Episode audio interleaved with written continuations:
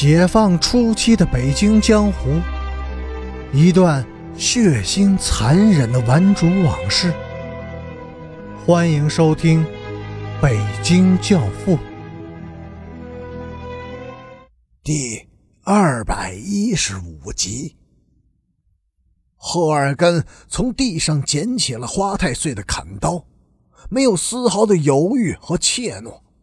砍刀和利斧一齐高举着，向边雅军的头顶劈了下来。边雅军根本没有办法躲开。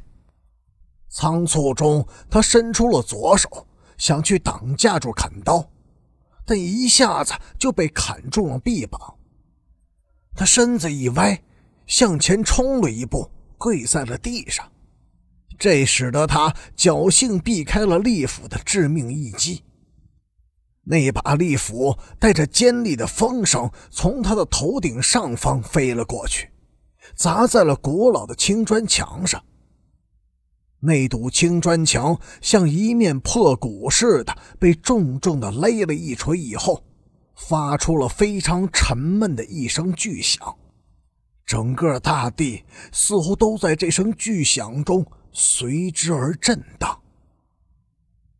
据小妹说，这时出现了一个奇特而又极端恐怖的情景：先是阮平金尖叫着扑向了边雅军，用自己的身子护住了他；但是边雅军怒吼了一声，粗暴的把他给推开了，他自己却摇摇晃晃的站了起来。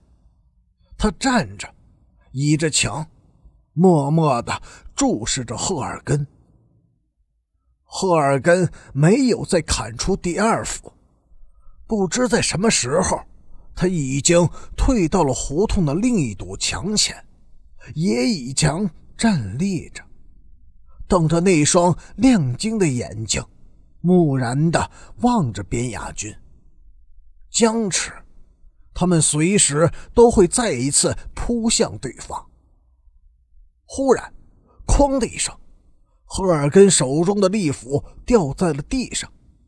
他佝偻着腰，身子慢慢的矮了下去。但是他的头仍然抬着，瞪着那双无邪、天真而又亮晶的眼睛。他咳嗽了一声。手指死死地抠住了砖墙的缝隙，努力地支撑着自己。后来，他终于支撑不住了，一声不吭地倒在了地上。在他的腹部，深深地插着一把单刃匕首。二十年以后，当陈诚的小妹追忆那天晚上的事情时，仍是心有余悸，恐怖不已。他说：“那个人几乎还是个孩子呀，又瘦又小，人躺在地上，还圆瞪着那双眼睛。那双眼睛亮晶晶的。长着这样一双眼睛的孩子，为什么要杀人呀？”他问我。可是。我又去问谁呢？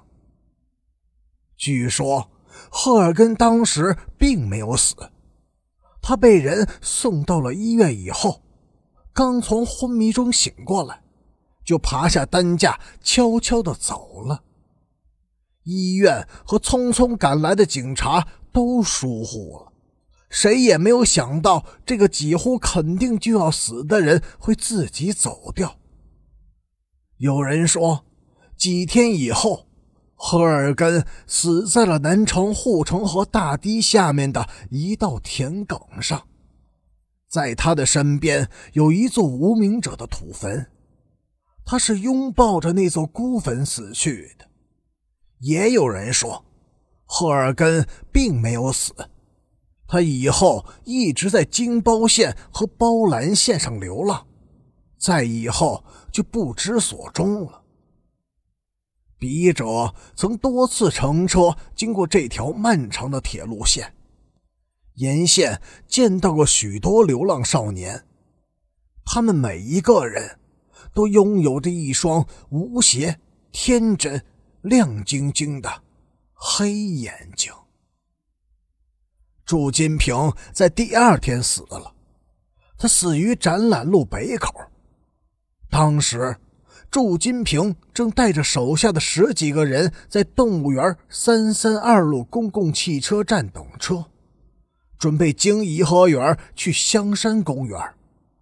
这时，一大群老红卫兵突然而至，别人都跑掉了，唯独他没有跑掉。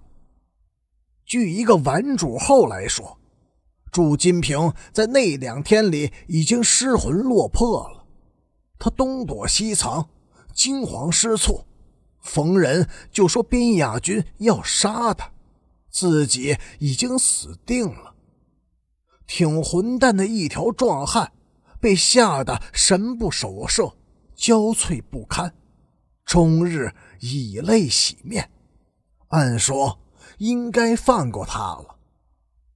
这天清晨，他突然变得极度亢奋，神采飞扬，像死刑犯人得了赦免令一样。他把手下人集齐了，说是带着他们去香山看红叶。他还特意的背了一把吉他。跟他在一起的一个人说：“那天早晨，祝金平已经现出了死相，在西外大街曾连续出现过两次凶兆。第一次，他们经过一个胡同口时，突然从口内顺坡而下冲出了一辆载满重物的平板二轮车。”别人都躲过去了，偏偏把祝金平撞了个正着，狗啃屎似的呛到了地上，半天也没有爬起来。别人把他扶起来，他还笑，傻子似的。第二天，他从一家店铺前走过时，竟懵懵懂懂的撞翻了店铺支窗户板的木杆窗板拍了下来。正扣在他的脑袋上，大家都劝他回去。已经下过雪了，香山还有什么红叶好看？而他却不断的摇头，叹了一口气，说：“不去香山，我就得死。”